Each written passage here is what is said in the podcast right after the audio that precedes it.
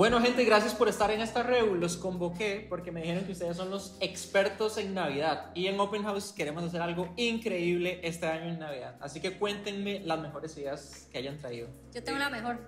Yo quiero que pongamos un árbol del tamaño así de la Vía Láctea y que pegue en el techo del ¡Wow! Suena increíble, pero no creo que quepa en el ascensor de terrazas. No, claro que sí cabe. Si todos los domingos los bateristas vienen con un montón de chunchas, ¿cómo no va a caber un árbol? Es verdad lo de los bateristas, pobrecitos. No sé cómo hacen, pero igual creo que está demasiado grande.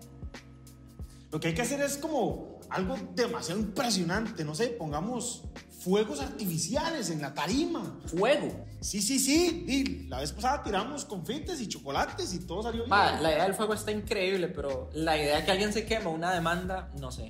Y cero que salió bien. Usted me pegó todos los confites en la cara. Entonces, yo pienso que deberíamos optar por otra cosita, algo más sencillo, menos violento, como un photo booth. Yo creo que a todo el mundo le gustan las fotos de Navidad. Ma, al fin, una buena idea. O sea, yo creo que lo de las fotos está buenísimo. Queda. Sí, y le podemos poner los árboles de Navidad que tenemos, los de madera. Sí, pueden ser varios, tal vez. Sí, con presentes. Obvio, todo el mundo está invitado. No, no, regalos. Sin regalos. Ok, sin regalos. No, no, no, no. Yo lo que quiero es muchos, muchos, muchos openers de Navidad todo el mes. Ya, ya estamos en eso, Rose, pero, pero hay, que, hay que pensar fuera de la caja, hay que hacer algo demasiado innovador. Hagamos un amigo secreto. Ay, no, amigo secreto, vea, siempre me dan chocolates que se termina comiendo Rodri o medias. Madre, la verdad deberíamos de hacer un especial del Grinch a donde el mae venga y se lleve los regalos de toda la gente que regala medias. Buenísimo, me encanta lo del Grinch. ¿Quién se podría vestir del Grinch? Bueno, luego lo discutimos, luego lo discutimos, pero me gusta más lo de los regalos. De hecho, ¿qué piensan?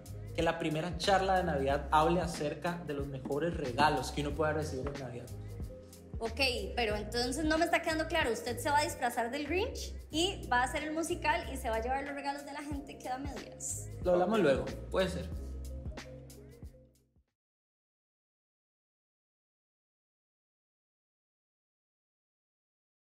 ¿Quién ha visto La Pensión? O ese show de Juan Vaina se llama Chivolo. O sea, nos llamaron para pedirnos clases después de semejantes actores. Por cierto, por cierto, el, el, papel del Grinch casi me convencen, pero me negué, me negué. Entonces está abierta la, la, oportunidad de audicionar.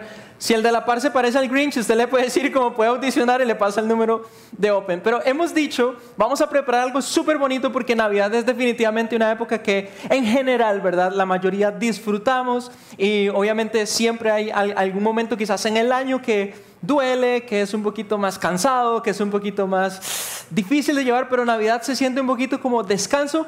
Así que preparamos un especial el 17 de diciembre que en serio no se lo pierdan, que va a estar demasiado bonito. Y como viste, también empezamos hoy con una serie que se llama Navidad todo el año. Yo hice una lista de esos regalos, como decíamos un poco en la reunión, cuáles son esas cosas que se sienten como regalos que queremos por, por, esos regalos quisiéramos que Navidad fuera todo el año. Yo hice una lista, a ver si vos sentís que estos son regalos. Por ejemplo, el mejor clima. Hay alguien que piensa como yo, diciembre tiene el mejor clima en Costa Rica. Es equilibrado, balanceado, el sol no quema, la brisita es perfecta, tampoco hace demasiado frío. No sé, hay algo precioso ahí.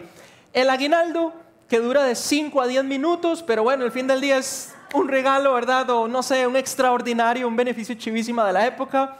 Las cenas, las fiestas, siempre hay algo fancy, pierna de cerdo y lomito, salsa gravy o tamarindo, no sé lo que hagan en tu casa, yo no sé mucho de eso, como te diste cuenta, dije las clásicas, ¿verdad? Y las vacaciones, quizás vos vas a sacar un rato para disfrutar con tu familia.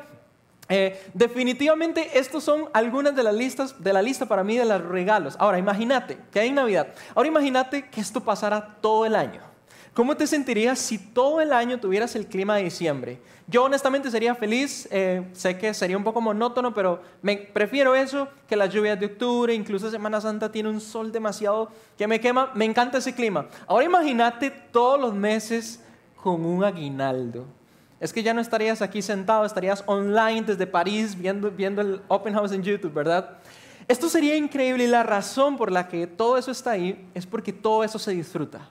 Todo eso hace de esta época algo especial. Nada más para agregarle un plus que ahora me dijeron hace un rato cuando vieron la lista fue, te faltó rompope, y puede ser, es cierto, pero alguien me dijo faltaron tamales. ¿Ustedes qué piensan de eso? Honestamente, casi, casi entramos en una discusión porque querían ponerle pasas al tamal. Y en nombre del 50% de los ticos, escúchame bien, el, el, papel del Grinch está ahí para vos si le vas a poner tamales, si le vas a poner pasas al tamal este año. En serio.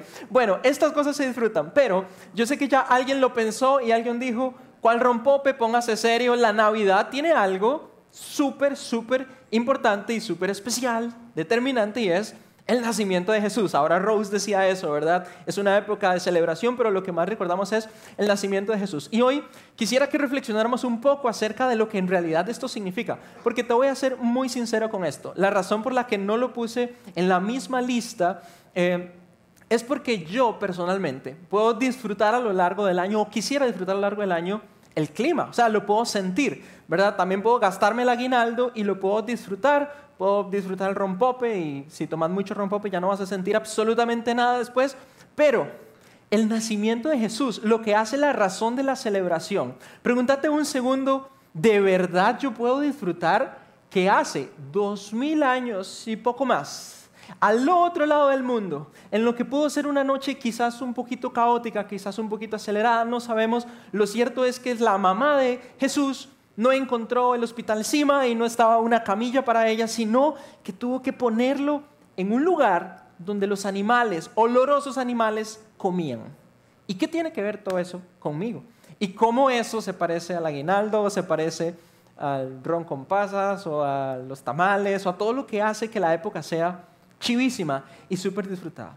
Yo te quiero compartir algo que personalmente sin duda no me puede faltar en todo el año alrededor de la idea del nacimiento de Jesús y que cambie radicalmente cómo vivo el resto del año. Aunque el clima vaya a cambiar otra vez, aunque no hayan, no hayan más tamales, aunque no haya aguinaldo en marzo. Bueno, escucho de alguna gente que le dan otro aguinaldo ahí en enero, luego me avisan en qué trabajan para aplicar.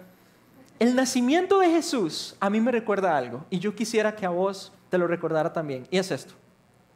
El nacimiento de Jesús personalmente me recuerda que Dios sí cumple lo que dice. Y te quiero hablar de algo súper rápido. Las personas necesitamos credibilidad. Es algo que valoramos demasiado. Es una virtud en todas las relaciones. Y el nacimiento de Jesús me recuerda que Dios tiene credibilidad. Pensalo un segundo, imagina, y en estas fechas, honestamente que todos estamos súper ocupados porque muchos compromisos, pero imagínate que preparaste una cena para alguien, ese, ese pavo y toda la salsa gravy, todo lo que dije, y tamarindo, y compraste semillitas y uvas y jamoncitos y un vinito, todo lo que preparaste. Y diez minutos antes recibiste un WhatsApp. ¿Te ha pasado? Y ese WhatsApp dice, sorry, mae. Es que vieras que... Y te tira la lista, ¿verdad? De todas las cosas del por qué no va a llegar. ¿Y cómo te sentís con eso? y es que, que agarro la botella del vinito y Dios me ayude y la vuelva a poner ahí, ¿verdad? Porque me hubieran dado ganas. ¿Qué pasa cuando alguien no tiene credibilidad? ¿Qué pasa cuando le decís a tu esposa, y no sé si lo has hecho, yo reconozco que lo he hecho, perdón, Pau, yo, yo lavo los platos, ¿ok? Yo le digo, yo lavo los platos y se me olvidó, lo prometo, se me olvidó, y al día siguiente me desperté y ahí estaban los platos. ¿Y qué crees que si yo hago eso todos los meses, va a llegar un momento en que Pau igual va a agarrar el plato y me lo va a cargar en la cabeza, ¿verdad? Va a ser como este mae, sí es jetón. Los ticos decimos a eso pura paja. O cuando, otra vez, cosa de ticos, si no sabes mucho cómo somos los ticos, decimos, ahí estoy a las 7 en punto y son las 8 y 5. Y dice, mae, voy saliendo de la casa, es que, ¿verdad? Y cuando dijiste que estabas llegando, apenas te estabas bañando, eso es algo que hacemos nosotros. ¿Y sabes qué pasa? Perdemos valor en nuestras palabras, pero no solo eso. Para mí eso es un poquito más grave. Sin confianza no hay ninguna relación que sea exitosa. Sin confianza no hay ninguna relación que avance. De hecho, lo que generamos es desconexión unos a otros. En el momento que yo empiezo a quedarte mal porque te dije que iba a hacer algo y no lo hice, vos empezás de alguna manera a desvincularte un poco, por lo menos a restarme valor a cada una de mis palabras, ¿verdad? Y, dicho y hecho, esa es, la razón por la que los chicos decimos, ese mae es pura paja, te dijo eso, ni, ni te preocupes porque no lo va a hacer. Cuando vos y yo fallamos en cumplir lo que decimos, si dijimos que íbamos a hacer algo y no lo hicimos, hacemos que la credibilidad nuestra sea cuestionada. Y cuando alguien te falló, una, dos o tres veces, ¿qué va a pasar con esa persona? Vas a dejar de creerle. Ahora, con Dios, esto es igual. Con Dios es exactamente igual. Nuestra relación con Dios no hace excepción. Lo más interesante es que probablemente has visto muchas historias de la Biblia o, vos te puedes sentir así se nos ha dicho que Dios no falla, ¿verdad? Hemos escuchado esa idea. Dios es fiel, Dios sí cumple, Dios no falla. Somos nosotros un poco los que no lo hacemos. Pero quiero que pienses un segundo, ¿cómo actuarías y qué harías si es Dios directamente quien te dice algo a vos? Por ejemplo, por ejemplo, un, un ejemplo sencillo. En la Biblia encuentras esta idea, que Jesús te puede dar paz que sobrepasa todo entendimiento. Es decir, que aunque la cosa sea muy grave y lo más lógico sería que estés en un caos, en realidad Jesús dice, puedes encontrar paz. Otro lado, Santiago dice, si necesitas sabiduría, pedila. ¿Quién necesita sabiduría? O sea, yo necesito sabiduría cada rato cuando siento que hay una Y en mi vida. Necesito sabiduría. Y ahí está escrito, hey, pedí la sabiduría, Dios te la va a dar. Entonces tengo unas preguntas para vos que son clave, que podamos responder cuando es Dios la persona que dice algo. Mira estas preguntas. Hasta hoy, ¿con qué seriedad te has tomado lo que Dios dice? No lo que nadie más dice de Dios, pero lo que está seguro que Dios dice. ¿Con qué seriedad, qué tanta credibilidad tiene Dios de tu parte? ¿Y cuánto tiempo, especialmente para los que sufrimos de impaciencia, tiene Dios para hacer lo que dijo que haría? ¿Hasta dónde le vas a dar? Sí, hasta aquí Dios, si lo haces en este rango de, de días, ok. Si no lo haces en este rango de días, empiezo a dudar de lo que dijiste. ¿Y cuánto tiempo estoy dispuesto yo a esperar antes de descartarlo por completo? Antes de decir y, llegar a una conclusión terrible para nosotros que es, a Dios se le olvidó. A Dios se le olvidó. Es más, ¿será que lo que dijo era cierto? No sé si te ha pasado, pero muchas veces la credibilidad de Dios ha sido puesta en duda. Y el nacimiento de Jesús, porque estamos en Navidad, tiene mucho que decir respecto a esto. Y esta es una historia que te quiero compartir con la cual yo personalmente me identifico mucho y probablemente vos lo vas a hacer también, de una persona, una familia a la cual no se lo tuvo que imaginar. Dios le hizo una promesa, pero había una tensión, una tensión demasiado grande que vos la has per percibido probablemente, el tiempo. Parecía que Dios se tardaba demasiado, demasiado en cumplir lo que dijo que iba a hacer. Y esa es la historia de un hombre que se llama Abraham. Y esto se va a sentir un poco como la precuela de Navidad, ¿ok? Los fans de Star Wars sabemos que salió 4, 5, 6 y después salió 1, 2, 3, ¿verdad? Y es como me contaron la historia antes y es más moderna y es más chiva. Mi capítulo, episodio es el número 3, pero eso no tiene nada que ver con esta charla. Lo que te voy a contar es lo que pasa antes de la Navidad y por qué cuando Jesús nace y su credibilidad quizás fue puesta en duda para algunas personas, demostró y nos recordó que Dios sí va a cumplir lo que Él dijo que hace. A diferencia de muchos de nosotros que quedamos mal con un montón de cafecitos que de fijo dijimos vamos a tomar y no tomamos. Mira esta historia. Dios le dijo esto a Abraham, deja tu pueblo y a tu familia y vete al lugar que te voy a mostrar. Ok, ponete en sus zapatos. Dios te dijo, ahí está el Juan Santa María, se puede llevar a su esposa y a los chiquitos, deja a los suegros, deja al guau ¿Se imagina que Dios le dijo, tiene que dejar al perrito? No, o sea, digámosle a Dios que nos deje llevar al perrito. Y te dice, puedes irte a donde yo te voy a mostrar, pero tenés que irte y tenés que dejar todo. Sin duda, tu trabajo, tu familia, tus amigos, todo lo que representa la rutina que da mucha seguridad. Eso es lo que Dios le está pidiendo. Y honestamente no sé cómo lo ves, yo lo veo como una barra alta, o sea, si Dios me pidiera moverme de esa forma, yo diría, ah, es, es bastante credibilidad la que me estás pidiendo que te dé, pero a cambio Dios haría una promesa y es esta. Dios le dijo, con los descendientes, con tus hijos, voy a formar una gran nación. Y esto era muy común. La gente tenía hijos e hijos e hijos e hijos y crecían tanto sobre un solo apellido que se convertían en una nación. Y te voy a bendecir y te voy a hacer famoso, ¿ok? Y serás de bendición para otros. Aquí viene la parte más volada de esta promesa. Mira qué interesante. Por medio de Abraham van a ser bendecidas ¿Cuántas familias? Todas. Los Rodríguez, fijo que hay un Rodríguez, no puede faltarme un Rodríguez en Costa Rica, ahí está, y levantaron la mano. Los Matarrita, los Vargas, los Montiel, aunque son terribles, pero bueno, Dios me incluyó. Súper inclusivo y esto me encanta. Todas, tu familia y mi familia, íbamos a estar incluidas a través de Abraham. Todos íbamos a recibir algún día un beneficio. ¿Ok? Ahora, lo cierto de esta promesa, y, y este es el reto, es que Dios le está pidiendo una cosa a Abraham y es confiar, confiar, confiar. Y lo que Dios promete, honestamente, y a la luz del contexto, es súper diferente y súper contrastante con la realidad de Abraham. Esto es muy interesante, aquí es donde yo más me identifico. Primero, Dios le dice, voy a hacer con tus descendientes una nación. Noticias de última hora que si no sabías esta historia, que es muy famosa.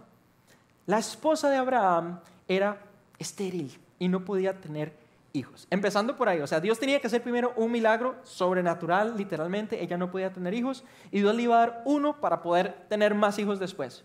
Segundo, le dijo que lo iba a bendecir y lo iba a hacer famoso. Yo creo que a lo largo del tiempo probablemente has escuchado de Abraham, tres de las religiones más importantes del mundo, el Islam, el judaísmo, el cristianismo, consideran a Abraham como un padre. Entonces yo creo que sí es un hombre muy conocido. Pero la parte más volada es cuando le dijo, todas las familias de la tierra se iban a ver beneficiadas a través tuyo. ¿Y sabes qué pasaba en la época de Abraham, en la realidad de Abraham? Nadie, nadie se beneficiaba a sí mismo. ¿Sabes qué hacían las familias? Crecían y se convertían como, como en tribus, ¿verdad? Como en equipos, literalmente, mi familia primero, y al contrario, se conquistaban unos a otros, entraban en guerra unos a otros, se saqueaban, o sea, se robaban todas las cosas, se oprimían, se esclavizaban unos a otros. ¿Qué harías vos o qué has hecho quizás cuando de nuevo Dios dice algo y tu realidad es completamente diferente a lo que Dios está diciendo? De nuevo, cuando Dios dice, podés encontrar paz y descanso, y vos ves la realidad y dices, Señor, pero vos has manejado aquí en, la rotonda de la paz. Aquí no hay nada de paz. es como, esto es caótico. O cuando atravesamos un mes difícil en el año que se siente profundo, donde Dios dice, bueno, cuando necesitabas tomar una decisión puedes tener sabiduría y de nuevo vos ves a tu alrededor o ves adentro tuyo y decís, esto no se parece a lo que Dios dice. ¿Qué haces? Lo que hizo Abraham es algo con lo que, de nuevo, y esa es la razón por la que te quiero compartir esto, yo también me identifico un montón, y es que él sí confió en Dios, pero por si acaso, y esto es muy interesante, por si acaso, y tres puntos suspensivos. Abraham se caracterizó por ser alguien que confió en Dios, que obedeció a Dios, que siguió a Dios, pero también cometió algunos errores, tal igualito a mí. Es decir, ¿quiénes de nosotros queremos confiar en Dios? Sin duda yo quiero confiar en Dios. Es mi meta, es mi propuesta. A la hora de la hora tengo un pero. Por si acaso, por si acaso se tarda mucho, por si acaso las cosas no salen o por si acaso incluso yo me equivoco, voy a tener mi propio plan B. Y si has escuchado la historia, ellos necesitaban un milagro y era el nacimiento de Isaac. Y ese por si acaso, de hecho, sí sucedió. Abraham en algún momento tomó una decisión de tener un hijo fuera del matrimonio. Dios le había dicho, vas a tener un hijo con Sara, con tu esposa, Sara, ¿verdad? Y Sara incluso se burló un poco de Dios, es muy interesante eso. Se rió un poco porque dijo, Señor, estás loco, esto ya no puede pasar en mi vida. Y Abraham, quizás en un momento de desesperación, quizás pasaron unos años y no pasaba nada, tenía un por si acaso. Ese chico se llama Ismael, Dios lo abrazó, lo acogió y también se convirtió en la familia de Abraham. A pesar de eso, y esto es muy interesante, a Dios eso no, no es que no le importó, sino que no fue un obstáculo para él ser fiel, es decir, para él ser confiable. Y a pesar de eso, a pesar que Abraham tenía prácticamente 100 años, 100 años, le dio un hijo con Sara, que se llama Isaac. Ahora, quiero que pienses en esa escena un segundo. ¿Cuántas veces no, no se ha parecido a lo que nosotros, esa tensión con la que vivimos? Quiero confiar en Dios, en todo lo que Él dice, pero estoy tentadísimo a tomar cartas en el asunto. Estoy tentadísimo a hacer algo con mis recursos, con mis fuerzas y lo más rápido posible porque parece, parece, parece que Dios no está haciendo absolutamente nada. Quizás eso fue lo que vivió Abraham. Ahora, te voy a contar una historia súper resumida. En otra ocasión Abraham mintió, de hecho Dios le dijo váyase para allá y él se fue un poquito para acá. Y había un rey en Egipto y ese rey vio a Sara, que era la esposa de Abraham, y esto es súper interesante. Además de haberse equivocado esa vez, Abraham mintió. Imagínate si fuera la esposa de Abraham, ¿sabes qué le dijo?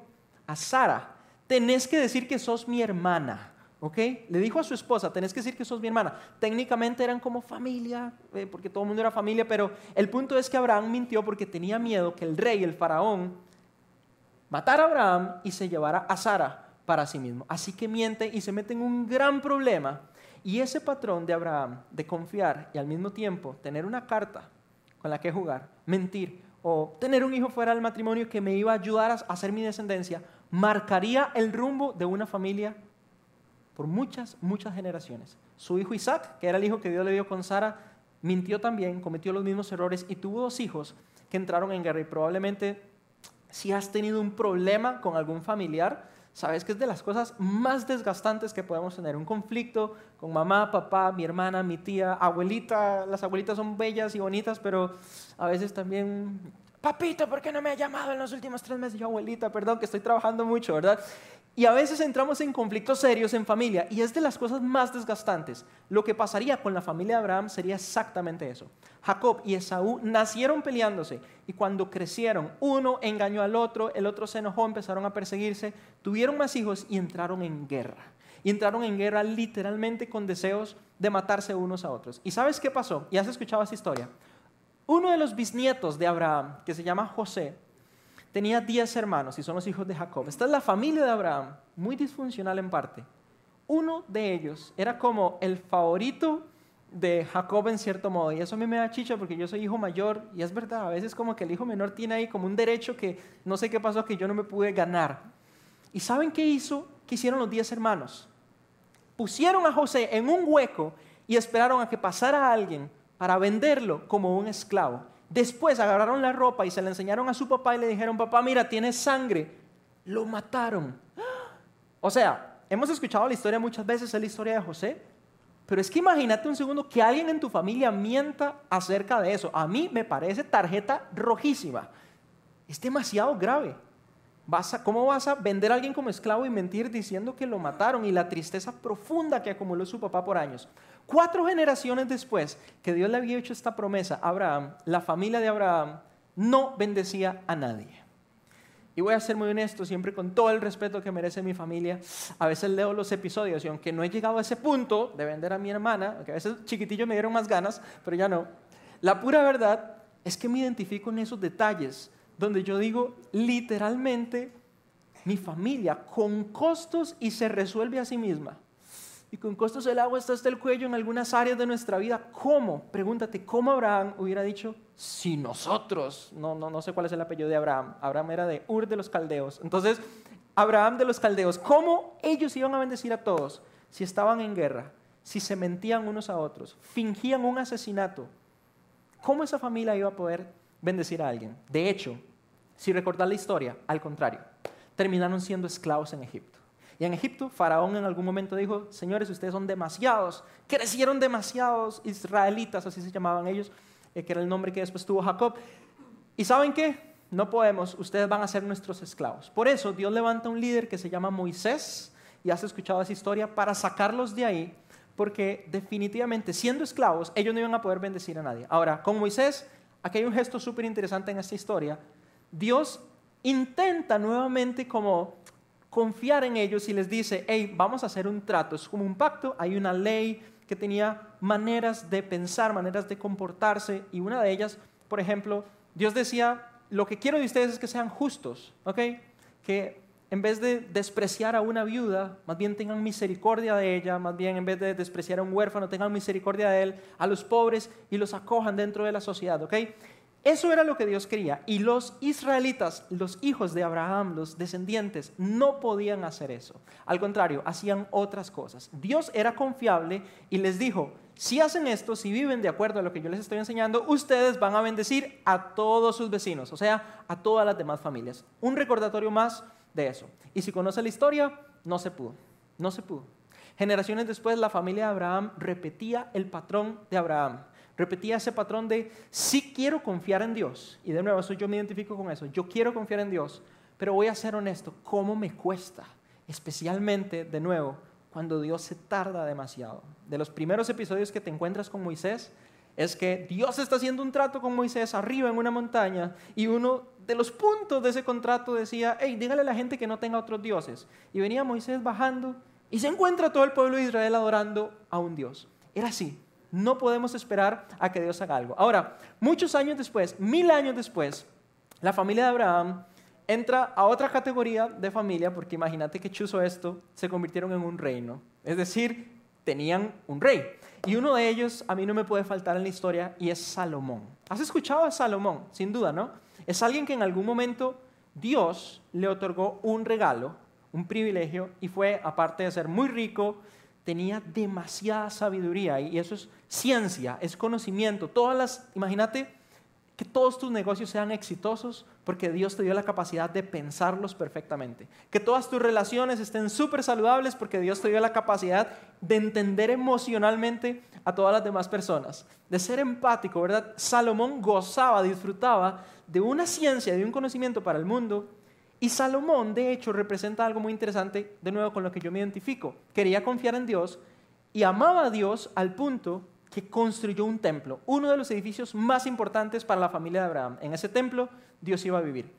Pero un representante más de la familia de Abraham, un poco disfuncional, hace algo que Dios no quería que hiciera. No confía en Dios plenamente y de hecho tiene esposas con otros pueblos, con otras familias. Y la idea es esta. Los otros pueblos tienen otros dioses que tienen prácticas horribles y Dios no quiere que vos tengas esas. Y Salomón se une a esas esposas, adquiriendo esas prácticas. Y eso, ese punto de la historia es determinante. Es un momento en el que, vamos a decirlo en tico, nos hemos jalado tantas tortas, tantas veces, que llega un momento donde quizás sentimos que hay una gota que va a derramar el vaso. ¿Y sabes qué pasa? Dios permite lo que vendría a ser años, cientos de años de una crisis social, política, religiosa, espiritual para la familia de Abraham. De hecho, esto es pura historia. Esto probablemente lo puedes profundizar, porque es por historia, lo puedes profundizar en, el famoso Google. Dios permite que el imperio asirio, la fuerza mundial del momento, conquiste a la familia de Abraham.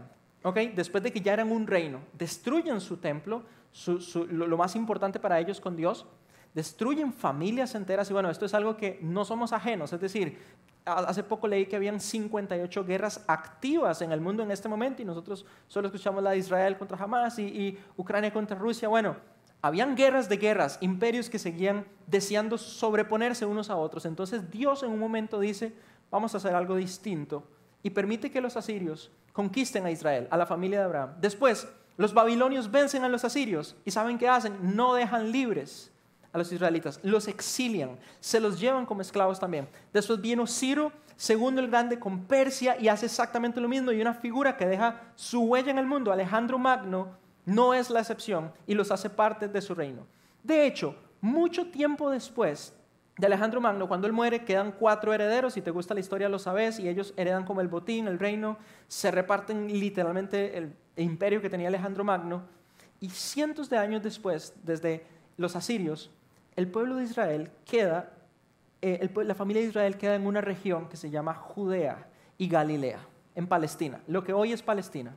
Y un general del imperio romano, que ya estamos acercándonos a la historia de Jesús, que se llama Pompeyo, conquista igualmente, después de Alejandro Magno, conquista esa región y entra como en un trato con ellos y como que los anexa. Creo que se llama un reino vasallo o cliente, así se dice cuando anexa esa pequeña región. Y es como ustedes que estaban ahí, son los de Israel, van a ser gobernados por Roma, pero van a tener un poquito de autonomía. Por eso cuando vos empezás a leer la historia del nacimiento de Jesús, te vas a dar cuenta que en Judea reinaba alguien que se llamaba Herodes. Y Herodes tenía esto, que era el rey de Judea, pero tenía como alianzas con Roma. Lo cierto es que la familia de Abraham pasó cientos de cientos de cientos de años en una posición que de nuevo no era lo que parecía ser la promesa de Dios. De hecho, al igual que Abraham, veían a su alrededor y veían otra realidad.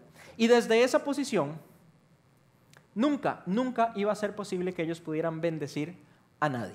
Su realidad decía todo lo contrario, dictaba todo, todo lo contrario. Ahora, en medio de todos estos años, Dios es demasiado bueno, de verdad, y es algo que otra vez me identifico con esto en la historia porque siento que es algo que ha hecho conmigo en los momentos de mi crisis. Esto es una crisis que no se compara, ¿verdad? Las mías no se comparan con cientos de años de esta familia, pero a veces levanta a alguna persona para recordarme que Dios es fiel, que Dios sí cumple lo que dice, que no me rinda, que siga confiando, ¿verdad? Como alguien que te viene a animar. Y eso sí exactamente Dios usaba a personas que se llamaban profetas, a veces eran un poquillo locas, la verdad que es que el relato es rarísimo, cosas que hacían, pero hablaban de parte de Dios. Y esta gente era especial.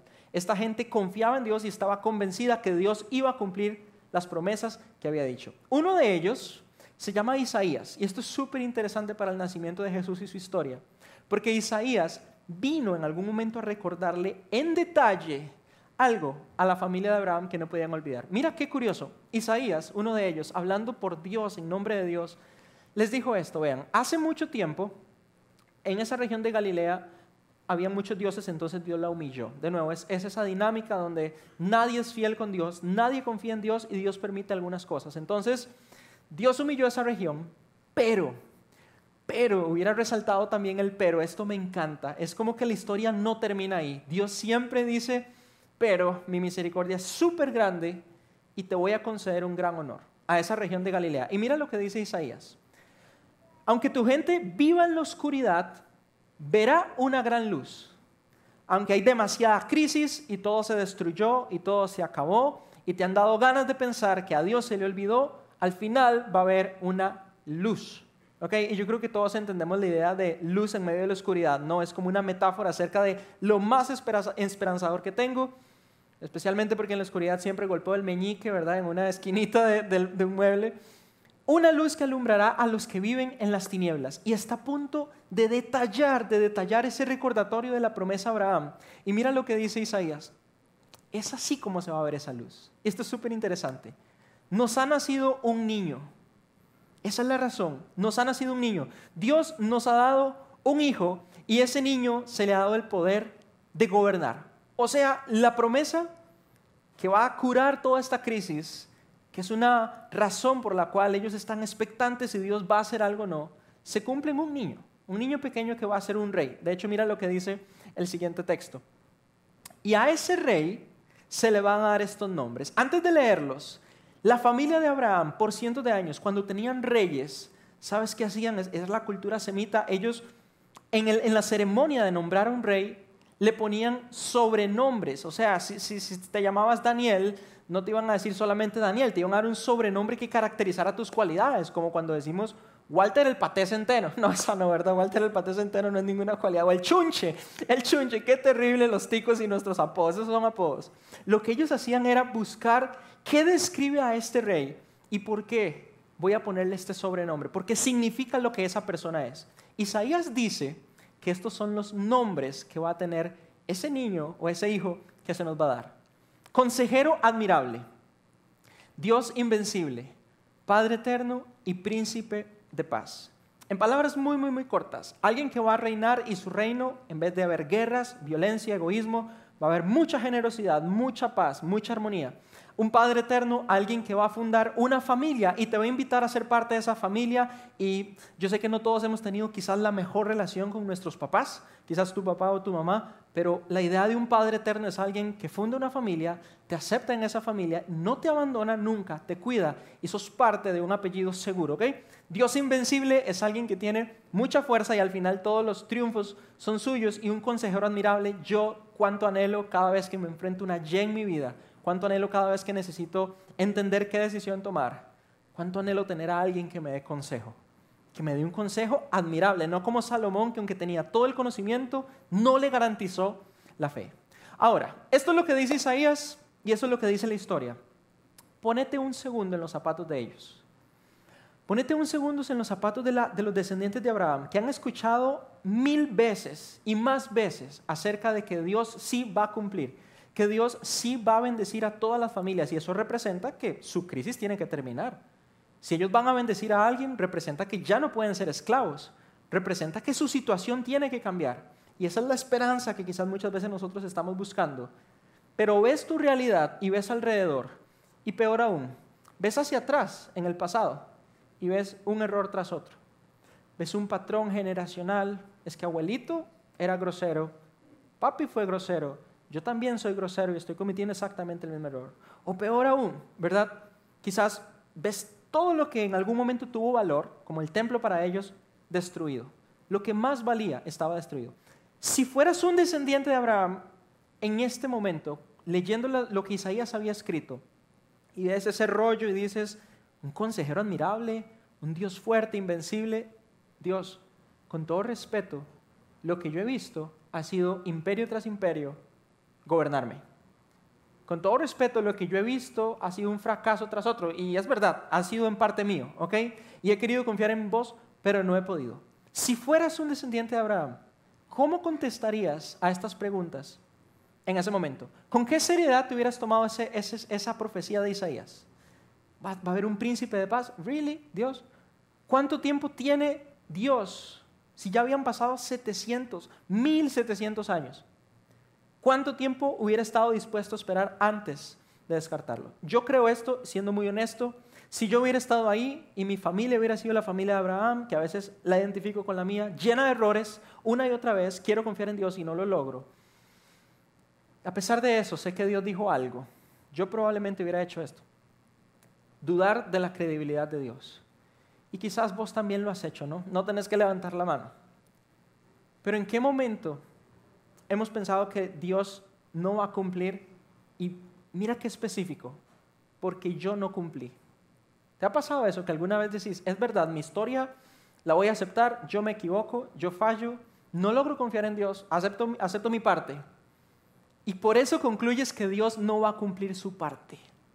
Y peor aún, vivimos de acuerdo a ese pensamiento. En la, historia de la Biblia, siempre que alguien dudó de la credibilidad de Dios, terminó con una familia disfuncional, de nuevo en asesinatos, en guerra, fueron los peores resultados. Y esta es la historia que cambia todo. El nacimiento de Jesús cambia todo, porque nos recuerda que aunque vos y yo no somos perfectos, y es la verdad, Dios sí va a cumplir.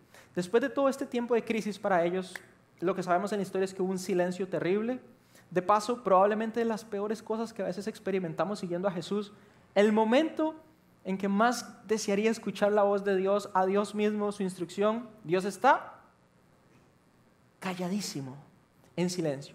Y hubo unos años en los que el pueblo de Israel, la familia de Abraham, no escuchó absolutamente nada. No se levantó un Isaías, no se levantó un Malaquías, no se levantó Jeremías, nadie más se levantó. Silencio total silencio profundo que trae dudas acerca de Dios. El momento más oscuro cuando honestamente empiezo a creer o es mentira o se le olvidó a Dios. Y cuando llegó ese momento, Dios hizo su movimiento. Mira lo que dice Lucas en el Nuevo Testamento. Dios, cuando todo el mundo estaba en silencio, cuando probablemente habían olvidado algunas cosas, envió al ángel Gabriel a Nazaret y mira el lujo de los detalles, que esto me encanta. Cuando pensás que Dios se le olvidan los detalles, es el que más los guarda. Lo envió a una región que se llama Galilea, exactamente donde Pompeyo los había, los había eh, anexado y fue exactamente el lugar donde Isaías había hablado. El ángel llevaba un mensaje para una joven María. Ella estaba comprometida para casarse con José, que era un descendiente de David, o sea, la persona que va a nacer de José y María, en este caso solo María, porque vos conoces la historia iba a ser un descendiente de José, o sea, heredero al trono de David. Y mira lo que le dice el ángel.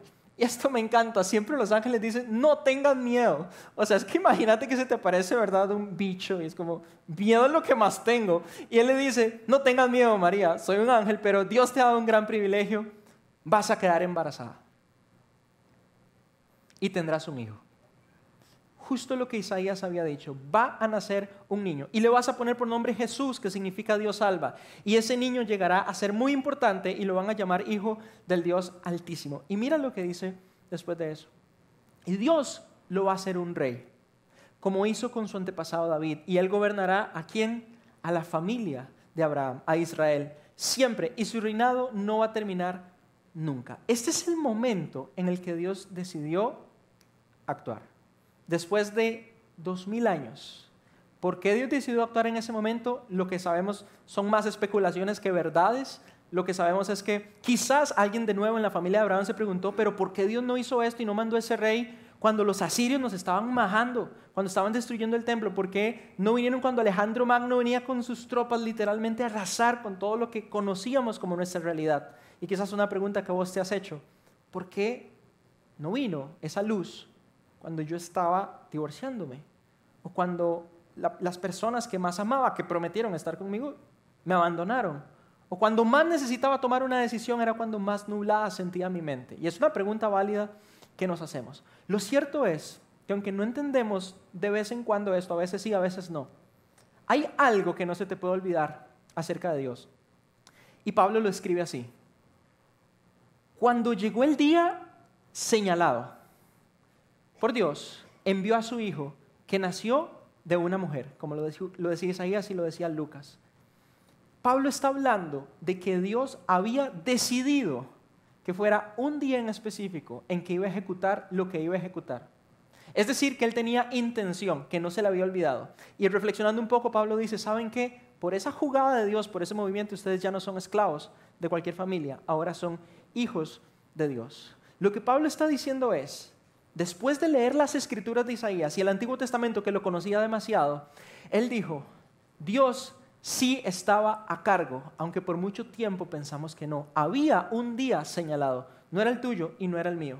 Como cuando tengo un viaje en seis meses y pongo una X y estoy esperando ese viaje, se me hace más corta la espera. Pero cuando vos y yo no vemos eso marcado en el calendario, se hace eterna. Y Pablo dice, había un día señalado. Dios nunca perdió el control y sobre todo Dios nunca perdió el tiempo. Él sabía el momento exacto en que necesitaría ejecutar. Y de nuevo, lo que tenemos son especulaciones. Quizás Roma, de forma, eh, su gobierno había unificado al mundo, habían carreteras, habían puertos, había un solo idioma, una sola cultura. Quizás era el mejor momento, no lo sé, no lo dice la Biblia, pero quizás era el mejor momento para que viniera un Salvador para nosotros. Lo cierto es que Dios lo cumplió y el nacimiento de Jesús demostró que Dios sí cumple. Y esto no te puede faltar todo el año. El clima de diciembre se va a ir, el aguinaldo no va a regresar hasta el otro diciembre. Los tamales, por tu bien, que no regresen tan pronto tampoco. Pero el nacimiento de Jesús es algo que puedes tener en tu mente que te va a recordar que Dios sí cumple lo que Él promete. Y si lo que Él prometió fue, fue que hay un príncipe de paz, un Dios invencible, Él lo va a cumplir. ¿Sabes qué otra cosa demuestra el nacimiento de Jesús? Y esto quiero que lo atesores. Que aunque vos y yo fallamos en ser confiables, y es la historia de la familia de Abraham y la mía, Dios no va a fallar en eso, ¿ok? En ningún momento de la historia Dios falló. Tardó lo que tenía que tardar y tenía un día señalado. Y Dios sabe exactamente lo que vos y yo necesitamos y sobre todo sabe cuándo lo necesitamos. De nuevo, si Dios lo que prometió fue que la promesa de Abraham te incluía a vos, porque tus apellidos y mis apellidos son todas las familias del mundo van a estar ahí. Y Dios prometió a alguien que te iba a dar consejo y sabiduría cuando más necesitaras. Y Dios prometió que esta luz, este niño, iba a ser invencible. Y al final cuando más deseamos justicia y a veces pensamos que no se hace, Él lo tiene anotado y va a hacer justicia. Cuando alguien te aceptó, fundó una familia y te dijo, aquí sos aceptado. De hecho, un poco más profundo en la historia, el Nuevo Testamento dice que somos adoptados y esa es una idea espectacular, que Dios te acepta y te invita a ser parte de esta familia y te ama. Y que en su gobierno hay paz. Créeme que si Dios prometió esto, Él lo va a hacer. La pregunta que a nosotros nos interesa responder es esta. ¿Me tomo en serio lo que Dios ha dicho? ¿Es verdad para mí que hay un príncipe de paz al que yo sigo, ese pequeño niño al que lo sigo, que ahora es un rey? ¿De verdad es mi paz? ¿De verdad es mi fuerza? ¿De verdad es mi consejo? ¿Le estoy dando el tiempo suficiente a Dios para hacer lo que dijo que iba a hacer? ¿Y estoy dispuesto a seguir esperando y seguir confiando o a tomar cartas en el asunto? ¿Qué vas a hacer? Lo cierto es que cuando Abraham decidió tomar cartas en el asunto, marcó un patrón que se repitió generación a generación, generación a generación por siglos, y nadie lograba confiar en Dios. Por eso yo no quiero que a vos y a mí nos pase y tengo un reto que definitivamente quiero que salgas de este salón y te comprometas a hacerlo esta semana. Pase lo que pase y venga lo que venga y cómo se vea tu realidad de esta semana, decide darle toda la credibilidad a lo que Dios dice. Confía aunque no ha llegado el momento de algunas situaciones que estamos esperando, confía que Él no va a fallar. Y no te rindas, no desesperes. Un plus añadido y cierro con esto es, no lo puse en pantalla, pero lo recordé después, asegúrate de saber muy bien qué es lo que Dios promete, porque eso te va a librar de un montón de falsas expectativas. Dios no promete que no vas a tener problemas, retos ni situaciones dolorosas en la vida, pero sí promete de nuevo que va a haber paz posible, paz en medio de esa circunstancia que definitivamente va a haber vida en abundancia eterna, espiritual en el alma, no necesariamente hablando de dinero ni de recursos, está hablando de otro tipo de vida, que hay sabiduría cuando más lo necesitas y que solo debes pedirla. Y esta me encanta, que hay perdón para tu vida cada vez que te equivocas, como la familia de Abraham. Eso es una promesa de Dios. Y si Él dijo que te va a perdonar, lo que yo te recomiendo es que confeses lo que hiciste sencillamente que te voltees a Dios y sigas adelante y confíes que Dios ya lo perdonó. No hay nada más que necesitemos que su perdón y su amor. Déjame orar. Vamos a cerrar hoy esta charla recordando eso. El nacimiento de Jesús me recuerda que Dios sí va a cumplir.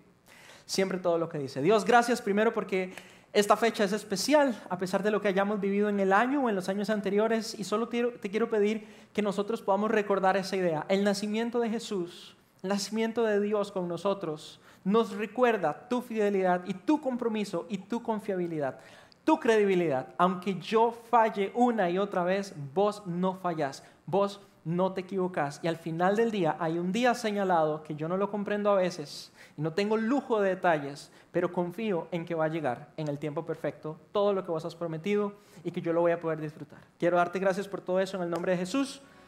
Amén. Bueno, gente, gracias por estar en esta reunión. Los convoqué porque me dijeron que ustedes son los expertos en Navidad. Y en Open House queremos hacer algo increíble este año en Navidad. Así que cuéntenme las mejores ideas que hayan traído. Yo tengo la mejor. Yo quiero que pongamos un árbol del tamaño así de la Vía Láctea y que pegue en el techo del ¡Wow! Suena increíble, pero no creo que quepa en el ascensor de terrazas. No, claro que sí cabe. Si todos los domingos los bateristas vienen con un montón de chunchas, ¿cómo no va a caber un árbol? Es verdad lo de los bateristas, pobrecitos. No sé cómo hacen, pero igual creo que está demasiado grande. Lo que hay que hacer es como algo demasiado impresionante, no sé, pongamos fuegos artificiales en la tarima. ¡Fuego! Sí, sí, sí, di, la vez pasada tiramos confites y chocolates y todo salió bien. La idea del fuego está increíble, pero la idea de que alguien se quema una demanda, no sé. Y cero que salió bien. Usted me pegó todos los confites en la cara. Entonces, yo pienso que deberíamos optar por otra cosita, algo más sencillo, menos violento, como un photo booth. Yo creo que a todo el mundo le gustan las fotos de Navidad. Va, al fin una buena idea. O sea, yo creo que lo de las fotos está buenísimo. Queda. Sí, y le podemos poner los árboles de Navidad que tenemos, los de madera. Sí, pueden ser varios tal vez. Sí, con presentes. Obvio, todo el mundo está invitado. No, no, regalos. Sin regalos. Ok, sin regalos. No, no, no, no. Yo lo que quiero es muchos, muchos, muchos openers de Navidad todo el mes. Ya, ya estamos en eso, Rose, pero, pero hay, que, hay que pensar fuera de la caja, hay que hacer algo demasiado innovador. Hagamos un amigo secreto. Ay, no, amigo secreto, vea, siempre me dan chocolates que se termina comiendo Rodri o medias. Madre, la verdad deberíamos de hacer un especial del Grinch a donde el Mae venga y se lleve los regalos de toda la gente que regala medias. Buenísimo, me encanta lo del Grinch. ¿Quién se podría vestir del Grinch? Bueno, luego lo discutimos, luego lo discutimos, pero me gusta más lo de los regalos. De hecho, ¿qué piensan? Que la primera charla de Navidad hable acerca de los mejores regalos que uno puede recibir en Navidad. Ok, pero entonces no me está quedando claro. Usted se va a disfrazar del Grinch y va a hacer el musical y se va a llevar los regalos de la gente que da medias. Lo hablamos luego, puede ser.